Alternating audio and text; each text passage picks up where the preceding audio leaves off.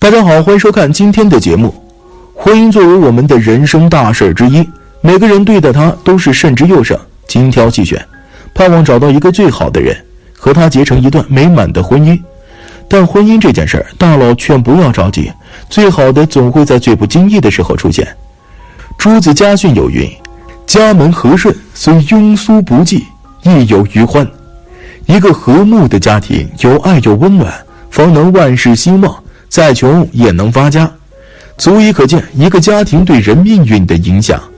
而和谁结婚这件事儿，虽然是我们自己的选择，但会遇上什么人，爱上什么人，最后和什么人结婚，会过上怎么样的生活，其实早就已经命中注定了。一，你的家庭决定了你的性格。荀子在《劝学》中说：“蓬生麻中，不服而直；白沙在涅，与之俱黑。”比喻生活在好的环境里，才能得到健康的成长。孟母三迁的故事我们耳熟能详。孟母为选择一个良好的教育环境，而不得不多次搬家。当时，孟子和母亲住在墓地旁，孟子和小朋友玩起了办理丧事儿的游戏。孟母看不下去，便带着孩子搬到了市集。市集上杀猪宰羊的多了。孟子又和邻居小孩学商人做生意和杀宰猪羊的事儿，孟母实在忍不住，又迁新居。这次是在一所学校附近，周围都是文化气息。孟子模仿学习，也都是每月来文庙祭拜的官员，这才让孟母放心下来。环境对一个人的影响可见一斑，更别提原生家庭对孩子的影响力。孔从子居位中说。有此父思，有此子，人道之常也。家庭对人的性格有很大的影响力，你的生活环境或多或少都会影响你的性格。父母感情很好的家庭，孩子也会懂得如何爱人。所以说，你的家庭决定了你的性格，你的喜怒哀愁全都来自于这个地方。我们无法选择出身，所以我们拥有了不同的成长环境，塑造出了不同的性格。有人悲观，有人乐观，有人消极，有人积极，这就是命运的选择。现实中，自己处在什么位置，大概就会遇到什么样的人。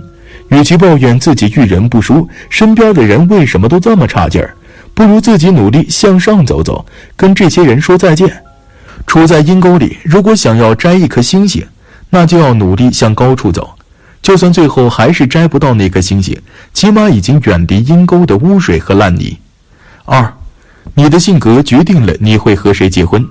佛说：“万法缘生，即系缘分，每场相遇都离不开百世因果。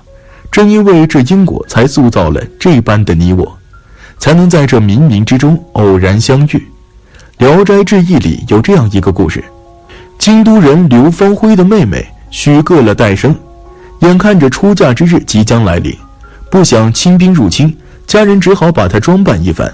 打算提前完婚，可惜人算不如天算，刘女还没准备好，便被一拥而入的清兵掳走了。这清兵头目对刘女待之以礼，多有照顾，刘女也并未寻死觅活，头目更是满意。不久，这头目又掳来一个年轻人，和刘女差不多大。这年轻人虽然身陷困境，却依然彬彬有礼，头目看着很是喜欢，于是。便做主安排了刘女与年轻人成亲。两人成亲后的当晚，互相做自我介绍，才知道这年轻人正是戴生。而两人成亲当日，正是原定下的大喜之日，可见相遇相伴在命中早有定数。而这定数取决于你的性格，因为刘女与戴生性格使然，才会被头目掳来后也能安然无恙。因为性格决定了遇见。你是什么样的人，决定了你会遇见什么样的人。性格温良的人，吸引的同样是温良之人。物以类聚，人以群分。你的圈子决定了你的人生。两个人在一起，有的是性格互补，有的是性格相似，但总体来说，他们都能合得来。三观不同的人，充满了偏见和不理解，很难聊得来，便很难融入。所以说，你的性格决定了你会遇见谁。也就决定了你会和谁结婚。三，你的性格决定了你是否幸福。林语堂说：“人生幸福无非四件事儿，一是睡在自家床上，二是吃父母做的饭菜，三是听爱人说情话，四是跟孩子做游戏。明朝京西有个人叫胡九韶，家境贫寒，终日劳碌也不过是勉强温饱。即便如此，胡九韶仍然一边教儿子读书，一边田间耕种。到了黄昏的时候，还会到门口焚香，来感谢上苍又赐给他一天的清福。他的妻子不满道：“天天吃这菜粥，你哪来的清福？”胡九韶笑着说：“我们活在这个太平盛世里。”不必颠沛流离，一家人有吃有穿，没有饥寒交迫，家人也都健健康康，为人正直，这还不够轻福吗？结婚后过得好不好，除却遇人不淑，有了不断的摩擦，其实还跟你的性格有关。性格知足的人，生活常满足，幸福感也比常人来的容易。而一个斤斤计较的人，凡事都要争个究竟，那自然很难过得幸福。